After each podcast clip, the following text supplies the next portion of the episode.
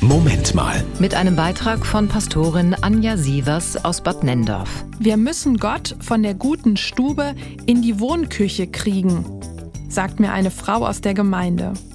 Ich lächle freundlich, weil ich nicht genau weiß, was sie damit meint.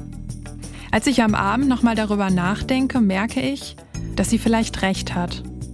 Früher gab es in vielen Häusern eine gute Stube. Bei uns zu Hause auf dem Bauernhof war das auf jeden Fall so. Und es war immer etwas steif in diesem Raum. Meistens war er kalt, weil er nur zu besonderen Tagen geheizt wurde. Alles war immer aufgeräumt, es war wenig Leben in diesem Raum. Und wenn dann zu besonderen Tagen die Heizung angemacht und die Torten auf den Tisch gestellt wurden, musste man sich benehmen. Manchmal habe ich das Gefühl, dass viele immer noch so ein Bild von Gott haben. Es ist ganz gut, dass es ihn gibt, aber wirklich alltagstauglich ist er nicht.